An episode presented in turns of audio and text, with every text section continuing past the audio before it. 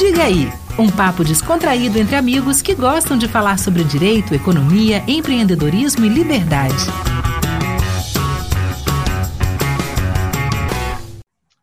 Boa tarde, galera, beleza? Do podcast. Boa tarde, bom dia. A gente não sabe, na verdade, que horas você vai estar escutando. Então, boa tarde, bom dia para quem é nosso ouvinte do podcast de Gaí, onde a gente fala sobre economia, direito, empreendedorismo e liberdade.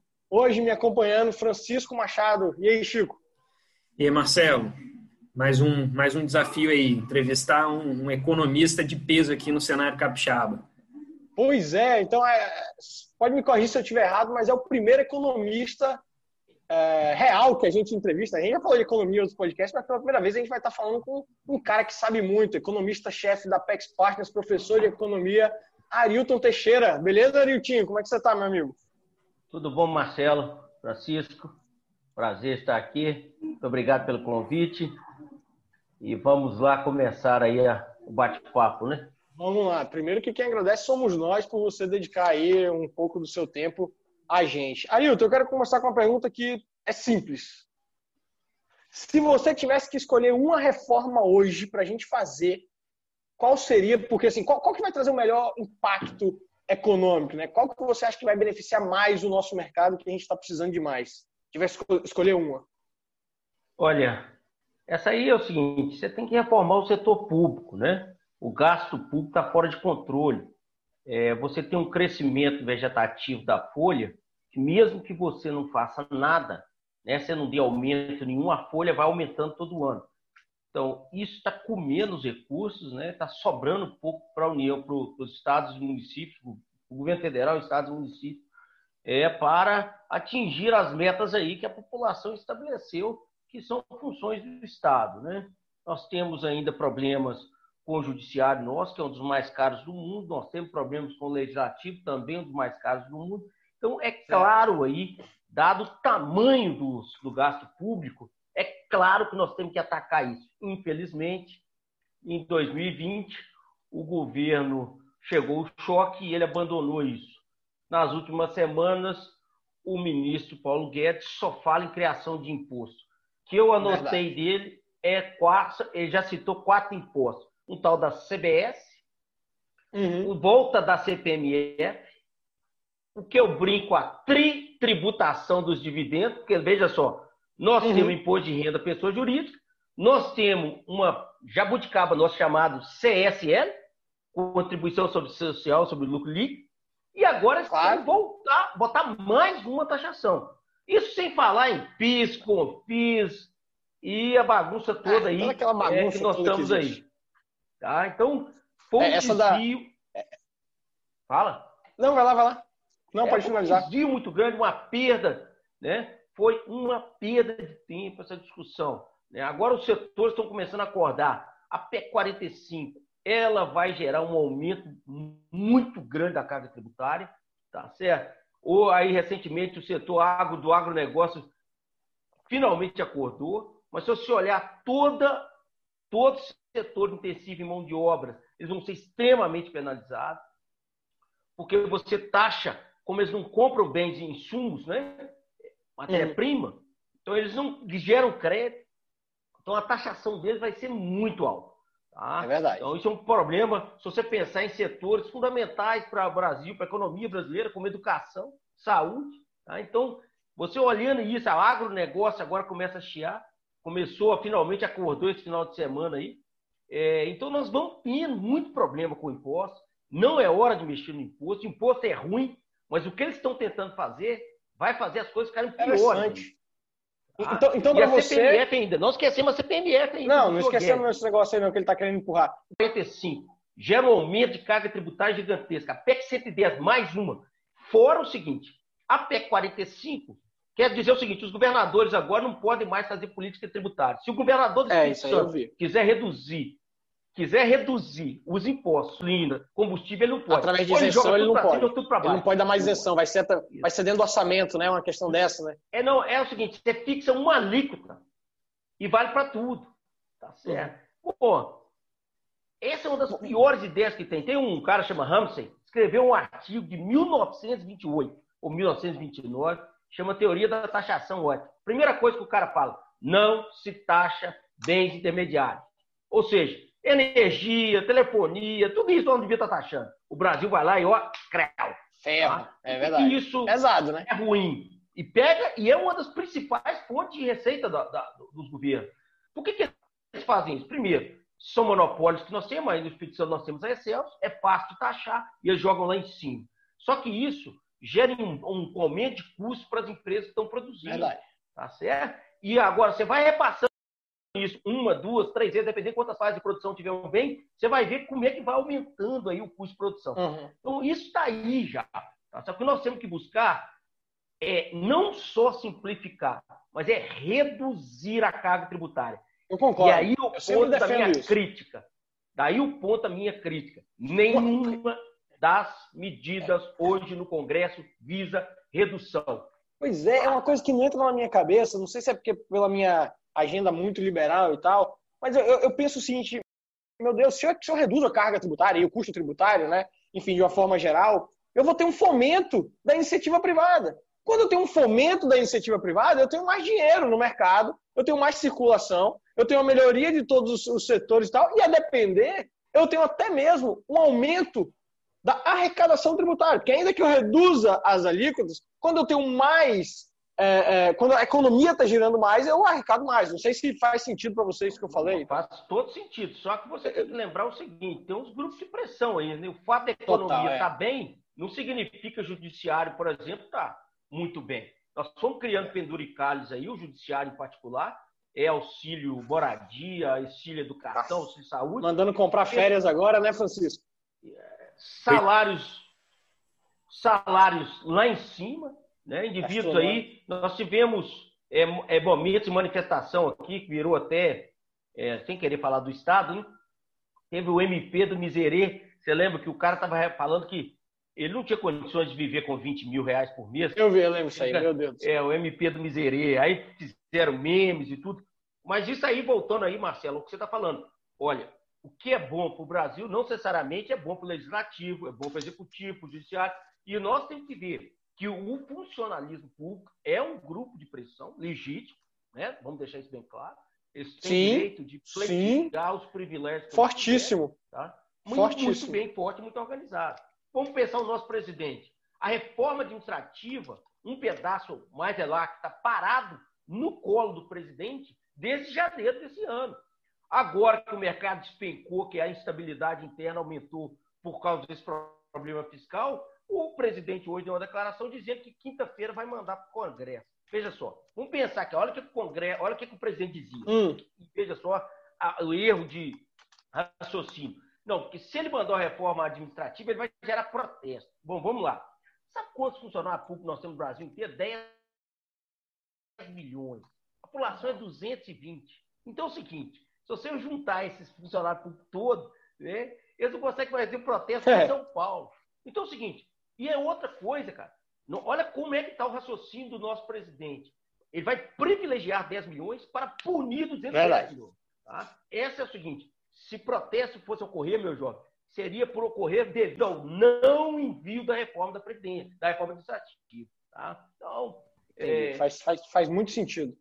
Faz muito sentido. Tô de É acordo aí. É, você trouxe uma visão muito boa, uma visão diferente da questão da reforma tributária, que na prática precisa ser pensada. Vamos dar sequência vamos aqui. Eu quero saber de você o seguinte. Essa pergunta é interessante. Porque você mencionou ele aí é, e tal, trouxe até uma, uma crítica bem. Você foi até light aí, pelo que eu te conheço. O ministro Guedes, ele é liberal ou não é? Olha, eu, eu, eu vou, eu não vou usar esse termo liberal, que ele está sendo usado tão grande. Eu vou só dizer o seguinte: o ministro, ó, o discurso de posse do presidente Bolsonaro e do ministro era que eles iam retirar, reduzir os privilégios e o custo de operar no Brasil. Se a reforma da Previdência, então, era facilmente apontada como fundamental devido ao problema fiscal. Mas Uhum. desde então, o ministro foi extremamente, digamos, infeliz é, nas intervenções que eles estão fazendo. Essa ideia de ficar criando imposto, vamos lá, CPMF, volta da CPMF, volta da tributação do dividendo, CBS, imposto sobre o pecado, em síntese, O ministro que veio para cá para reduzir o custo de operação, reduzir o custo do Brasil, ele não está operando essa linha. Tá certo? Em vez de ficar discutindo que né, reformas que ele não tem propostas, que tal ele fazer as reformas que já estão lá no Congresso, que tem boas propostas? A PEC 186, 187, 188. A 186, por exemplo, permitiria que nesse processo que nós estamos hoje, o funcionalismo público que tem casa recebendo salário integral participasse do esforço da nação, que é ir para casa, mas receber salário menor. Tá? Sobrariam recursos, inclusive para os mais, mais pobres, e sobrariam recursos para ser usado no combate ao Covid. Essa é a força do funcionalismo público nesse país. Eles simplesmente estão em casa recebendo salário integral. O ministro disse que ia atacar nisso. Você lembra os 200 milhões de patos? Pois é. Aparentemente ele esqueceu os patos. Eu acho que os, os ares de Brasília o levaram a esquecer, né? Assim, quem vive em Brasília acha que o Brasil é uma grande Brasília, mas não é, não. É Brasília é uma ilha de privilégios, é, salários absurdos, incompatíveis com o nível de renda per capita que o brasileiro tem que, que acaba dominando todas as decisões, né? Que acaba dominando é. todas as decisões em favor sempre de benefício próprio e, pô, situação que só vai prejudicando cada vou vez Vou te dar mais uma visão aqui. É, então, voltando aqui. Nós tivemos aqui um desastre completo nesse país. Né? A direita protege o funcionalismo militar. O militar quer dizer as Forças Armadas, segurança doméstica, né? defesa, defesa e segurança pública. Essa é a direita. Aí, chamado aí o pessoal do Jair Bolsonaro, que é o pessoal conservador e tudo. A esquerda pega o funcionalismo civil, que apoia pesadamente, tá certo? No meio disso, esquecitam os brasileiros. Então é o seguinte, o Bolsonaro quer dar privilégios aos militares, aos da defesa e de segurança. Os da esquerda querem dar privilégio ao funcionalismo civil. E nós, brasileiros, que trabalhamos, tomamos risco, investimos, ficamos ao léu, ninguém aqui pensando nos brasileiros. Essa é a maior crítica ao senhor Bolsonaro e ao senhor Guedes. Ontem, vocês devem ter visto a discussão, o ministro da Defesa quer que as Forças Armadas e as Forças de Segurança não estejam submetidas ao teto constitucional do Supremo. Tá certo? Então, assim, você vê os grupos de pressão surgindo. Claro. Esse ano é os militares, as forças de segurança, no próximo governo, se for de esquerda, vai ser funcionalista civil e assim sucessivamente. De Ou novo, seja, sempre tem um, né? Sempre tem um grupo de pressão ali do lado é. dos congressistas, né? O, o Bolsonaro está dando por segurança e defesa, os de esquerda vai dar para o resto da sociedade do, do, do funcionalismo público, e no meio disso, nós temos aí programas que não estão funcionando no sentido de tirar as pessoas da pobreza, né? ele está reduzindo a pobreza, mas não está tirando. Né? Se fosse assim, o Bolsa Família já devia estar tá caindo. Veja só, nós temos 20 anos de Bolsa Família. Teoricamente, os meninos que nasceram lá já estão entrando no mercado de trabalho, eles não precisariam estar tá usando esse serviço, tá? essa proteção, eles continuam lá. É o seguinte, é, a, a, esquerda, é, ela, por um tempo, ela usava o número de famílias sob proteção como um sinal de que o programa é bom. Não é assim. O bom programa, ele vai reduzindo o número de famílias ao longo do tempo. Isso não está acontecendo, esse é um problema. Isso significa que nós estamos gastando dinheiro, nós estamos reduzindo pobreza, mas nós não estamos eliminando. Tá? As famílias pobres continuam sendo pobres e continuam no Bolsa Família. Verdade. É, eu ia fazer uma pergunta até conectada com esse excesso de, de intervenção para auxiliar determinados grupos, normalmente, né, sempre colocando alguém como mais fraco, e eu vou lá e crio com, com uma fundamentação, uma intervenção. E uma que a gente teve durante o, o Covid foi uma tentativa de controle de preço, tentativa de controle de preço de álcool gel, é, controle de preço de mensalidade, né? Saíram algumas leis determinando a redução de 30% das mensalidades das escolas. Você acha que é, essas medidas, a gente já viu que na década de 80 deu errado, na Venezuela dá errado, mas você acha que em alguma, alguma situação isso pode ser justificável, pode ser bom ou não? Sempre negativo? Olha, é, a, teoricamente, assim, quando você faz uma intervenção na violência que foi a intervenção de março, né, obrigando as empresas a fecharem, é, isso pode demandar novas intervenções.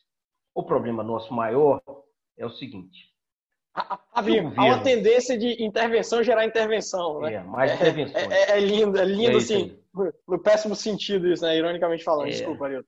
Bom, vamos lá. É assim, ainda vai ser muito debatido ainda essa intervenção feita. Eu realmente tenho que ouvir o, os infectologistas. Ontem, ah, o presidente da França, foi ontem ou semana passada, não lembro, o presidente da França deu uma declaração, a França está com a segunda onda de Covid, ele disse o seguinte, eu, uma coisa eu posso garantir para vocês, eu não fecho mais a economia do jeito que nós fizemos em março desse ano, que foi um desastre. O custo que nós tivemos foi muito grande. Muito grande. Então é o seguinte, nós fizemos um erro lá atrás. O Congresso, aí começa. Aí agora é o seguinte, qual é o próximo passo? Como nada foi feito, e aí eu estou dizendo para você assim, por exemplo, por que, que os governos não reduziram impostos? Não é só o governo federal, não. Governo federal, estadual, municipal. Nada. Sabe o que significou a intervenção no Brasil? Manda os bois para casa, o setor privado, eles vão continuar pagando impostos, isso. e nós vamos continuar no setor público recebendo nossos salários, nossos benefícios e nossos privilégios integralmente. Aí, e mais, ah, e mais ainda com a carta branca de calamidade pública para fazer um monte de coisa que queriam fazer. Vai lá, bom, só queria complementar. Aí vamos lá. Aí agora você se defronta com o seguinte: o setor privado, ele não tem como pagar. Ele não tinha como pagar aluguel. Ele estava, muitos dias foram despedidos, muitos dias tiveram contrato de trabalho suspenso. E o governo, nada. Aí o Congresso sempre toma medidas populistas como essa que você está falando. Se tivesse feito como, assim, tem um documento que eu escrevi é, lá atrás, foi para o MDL e tal, eles me pediram, logo quando começou o fechamento da cidade. E eu falava, olha, primeira foco é gasto. Nós temos que controlar e reduzir o gasto público com folha de pagamento. Gente, nós estamos gastando quase 15% do PIB com folha de pagamento. Se a gente tivesse cortado isso aí em metade nesses últimos quatro meses, significa mais de 1% por mês. Se nós tivéssemos cortado a metade, nós teríamos poupado nos últimos quatro, quase 2% do PIB. Nós estamos falando de 240, 250 bilhões. Esse dinheiro poderia ter sido usado para, para as escolas, poderia falar, ou dar para as famílias, falar, ó, aqui está dinheiro para vocês pagarem as escolas como foi feito em outros países. Só que a completa inatividade, a falta, olha, a inatividade, falta de foco do governo federal e do Congresso em eleger prioridades levaram a essas medidas aí. Ou seja, uma intervenção que ainda falta de se definir qual desastrada foi ou boa foi, que foi o fechamento obrigatório março, gera outras coisas. E aí tá, ninguém quer tomar medida, sabe por quê? Os caras estão lá em Brasília, funcionalismo público é forte e eles estão lá. O Brasil pagou e aí começa a medida populista. É obviamente incorreto. Que é outra que você não falou aí, controle de juros. Por que, que o juros brasileiro é alto? É muito simples. Eles deixaram o sistema concentrar. Nós temos um oligopólio ali, são três bancos privados mandando a economia. É. Aí estão lá. Aí o que, que o Senado faz? Abre a porcaria do mercado, obriga o Banco Central a fazer a liberalização do mercado, deixa outros bancos entrarem, proíbe compras. Olha a compra que aconteceu o ano passado, gente. O Itaú, um dos o maior banco privado do país, compra a maior corretora. E ninguém falou que isso aí vai gerar concentração de mercado. Tá certo? Ah, permitir. Não. Gente, é isso que está faltando. Então, assim, se o setor escola tem competição? Tem. O que, que aconteceu? Nós não fizemos intervenção lá atrás, fechamos as escolas, proibimos alunos de ir para aula, e agora estamos lá. Por outro lado, os pais não têm dinheiro, estão em casa sem receber, e os filhos estão tendo aula à distância. Vamos reduzir o salário. Tá certo? Em vez de ajudar ambos, o governo vai lá e piora todos.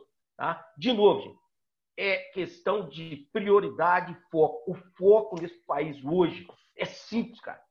É gasto público. E é. gasto público, leia-se, ativos e inativos do setor público. Esse é o maior Verdade. foco.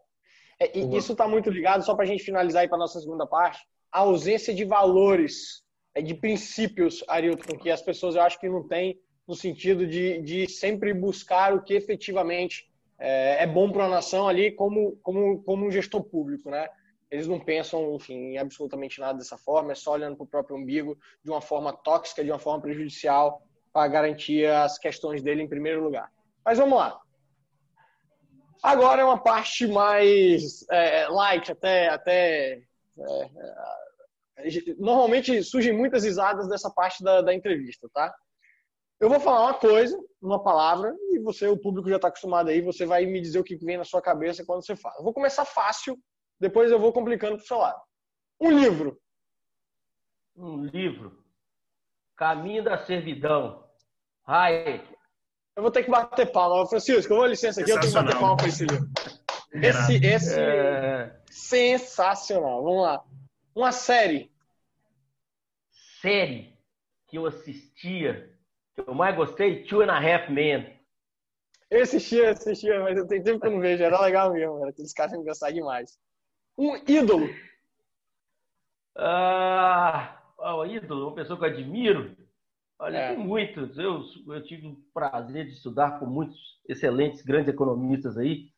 É, é, eu citaria alguns desses economistas, nós temos muitos aí, Friedman, meu orientador, Edward Prescott, Prêmio Nobel de Economia, Friedman, Prêmio Nobel de Economia, Lucas. Eu acho que todos esses são, são excelentes pessoas é, com princípios claros, com ideias claras sobre como é, usar a teoria econômica para melhorar a vida dos mais pobres. Na prática, né? né? Na prática. Ah, é. é. Legal. Então acabou respondendo a próxima. E quando a palavra. Agora eu vou falar uma palavra, vamos lá. Quando eu falo Trump, o que, que o Arilton pensa? Ah, instabilidade emocional. Instabilidade. E na hora que eu falo Bolsonaro, então, o que, que você vai falar? Mesma coisa, mesma coisa. mesma coisa. E se, e se você tiver que me indicar um partido político? Olha, hoje, se eu fosse falar de um partido, eu estou dizendo assim, é um partido que eu vejo com boas ideias. Não estou falando que vai dar certo, tem que claro. é, é um novo, um partido novo aí. Eu venho com boas ideias. Eu acho que foi estruturado assim a forma, a, estruturação é. do partido ainda está muito Sim. A desejar ainda, mas é uma boa ideia, sabe? E, e vamos ver o que que dá. Mas tem mais aí. Eu acho que tem mais coisa para surgir. O, acho que o MBL tem alguma noção de algum momento criar um partido também. Eu espero que esses meninos levem isso à frente. É, assim, tem muita ideia no Brasil que nós temos que gerar barreira à entrada de partido. Os caras falam o seguinte, pô, tem 35 e continua aumentando. Pô, é claro, você põe 4 bilhões em cima da mesa, é. você fala com os caras, todo mundo vai pegar. Tira esses 4 bilhões. Além de tudo, se está aumentando, é porque os partidos que estão aí não estão satisfazendo. Então, o que, que eu vou congelar? Você no próprio umbigo, como sempre. É, não, os grandes partidos que estão aí não querem concorrência. É igual os é. bancos. Vamos fechar o mercado. É. Depois a gente Sim. aumenta o spread. Olha aí o que, que eles estão fazendo. Olha os partidos que nós vamos ter. MDB, PSDB, PT. Olha, que você quer isso. É isso que você está querendo na sua frente? Então é o seguinte, é, eu, eu, vejo muito isso, essa ideia de usar barreiras para proteger privilégios. É isso que esses caras querem. Tá certo? No dia que o brasileiro não quiser, ele não vota nos outros partidos. Tá certo? É Alguns caras falam brasileiro não olha partido. Não, é porque os partidos não se diferenciam. Nossa. É. Ah. Vamos lá. Última fase. Agora vai complicar mesmo. Vou falar duas coisas. Você tem que escolher uma. Não vem, não vem ser liso aqui, não. Não vem escorregar aqui, não, hein? Ó, começa a frase. Eu sei que você é mineiro. Minas Gerais, a gente é sempre. Quando vem pergunta desse jeito, pero que sim, que não, a gente fica então, ali. Vou, vou começar com você, mineiro. Atlético ou Cruzeiro? Ah, Atlético, eu sou atleticano há muito tempo, tem Atlético. carteira, tem sócio torcedor. Quem sabe não ganha alguma coisa esse ano, tem um tempinho já. já ganhou, hein? ou vinho? Ganhou ontem, 11 ontem. É verdade, é verdade. Cachaça ou vinho? Ah, cachaça. Cachaça, porra, adoro cachaçinha. Agora, vem mineiro, vem mineiro. Escola austríaca de economia ou de Chicago? Bom, não vou falar Chicago, não, porque eu vou chamar de Freshwater Economics. Tem, não é só Chicago, é Chicago, ah. Minnesota, Penn, é, e, é, tem mais umas outras ainda, é Rochester. É, são, é, é são, eu, é, essas são as escolas, né? Rochester, ó, e, são as escolas que chamam Freshwater Economics. Chicago é a mais famosa delas, obviamente ah. teve o maior número de prêmio Nobel, Milton Friedman, e Sim. ficou muito famoso. Becker. Sensacional o livro de Friedman, inclusive, livro para escolher. Tá. E aqui agora? Agora eu vou. Não, isso aqui vai ser fácil. Guedes ou Marcos Lisboa? Isso aí você vai. Não tem resposta aí. É, o Marcos fez um excelente quando era é, é, secretário de Política Econômica é, a, a, dupla a Palocci e Marcos Lisboa foi muito boa, né? Foi um período muito bom né, de controle de gasto público. É... Tem que escolher um, assim, vai, é o melhor, assim, né? Mas o Guedes conseguiu aí uma coisa que ninguém tinha conseguido até hoje, né? Que é, é trabalhar aí essa reforma da presidência, que foi importante. Realmente, nesse caso, eu vou ter que dar uma de mineiro e não vou te falar porque eu tenho as críticas a ambos. Tá vendo? Tá bom, tá bom. Eu vou aceitar. Fizeram bons trabalhos aí até agora. Eu vou aceitar, eu vou tá aceitar. Tá justificado. Agora esse aqui, outros dois, outros dois economistas aqui, tá? Economistas assim, né? Palocci ou Guido Mantega? Nossa senhora. é doido. Não, tem que escolher um aqui agora, vai. Um deles, né? Não, tem que escolher um, não. Só, só podia pôr uma vez. eu vou dizer para você o seguinte: é, como eu falei antes, né? O Guido Mantega foi um desastre em termos de política econômica no Brasil. É, a partir do momento que ele entra, o descontrole das contas públicas, é claro. Tá certo? Uhum. Só basta se olhar o déficit, esse primário e o déficit nominal. É, e ele levou o país aí esse caos que foi o governo Dilma. É, bom, o Palocci foi um bom, excelente ministro da Fazenda. Ele não é economista, não. O Palocci, se não me falha a memória, ele é médico. Foi um excelente ministro da Fazenda. Infelizmente, é por isso, por esse negócio, eu diria, vamos pegar o Palocci. Só que depois disso, vocês conhecem aí. É... Então é o seguinte, não tem jeito de pegar uns negócios desses, cara. Tá certo? então ficou é, vamos torcer para que a gente não tenha que, que escolher, tá. o Brasil não se defronte com, com, é com duas opções como é. essa, porque realmente. É, é, é verdade. Mas eu entendi que você ficou com manteiga. Que, enfim. Não, não, não, não, não, não, não. Não? Não, jamais de manteiga, cara. tá bom. Quem domina o mundo? China ou Estados Unidos? Basta escolher um. Olha, quem domina o mundo hoje, quem tem maior poder e tudo, são os Estados Unidos. É, Estados Unidos. Eu, eu, acho que é o seguinte, é, tem muita economia, muita teoria econômica aí, mostrando a importância das instituições para o crescimento econômico. Uhum. É, a China não, não dispõe dessas instituições. Então, essa é a dúvida sobre a capacidade chinesa de, no longo prazo, desenvolver essas instituições e manter o crescimento ou interromper. Tá? Verdade, verdade. Penúltima.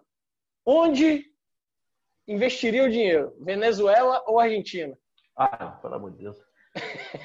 Meu cara, aí eu vou fazer o seguinte: se você tiver com essas, com essas duas opções aí, cava um buraco, põe suas notas dentro do papel plástico, ou aqui em Minas, é. joga debaixo do colchão, bota dentro do colchão e esquece lá. Porque aí você perdendo dinheiro. Não tem condição. Essas duas aí Não realmente é, é o exemplo do socialismo do século XXI aí. É o desastre. é o trio desastre. Tá um, é, a Argentina está querendo copiar, a Argentina está querendo copiar a Venezuela para ver se faz igual. Ai, ai. Mas eu vou te falar uma coisa, já, já deve estar tá bem próximo disso, viu? Tá próximo. Já, já vem as consequências. Ruim. Assim, então, dois é. exemplos péssimos. Eu acho que é o seguinte, quando, que, que a gente, como é que a gente usa esses dois países? Veja o que eles fizeram e não faça. Ele não faz igual. É isso. Isso é, aí. É isso. Arilton, meu amigo, foi muito bom, foi bem bacana. Muito obrigado. Lição aí de política econômica e tal, passou muito rápido. Muito obrigado. Assim que a gente é, for fazer a divulgação, a gente avisa e tudo, mas muito obrigado, bate-papo muito rico.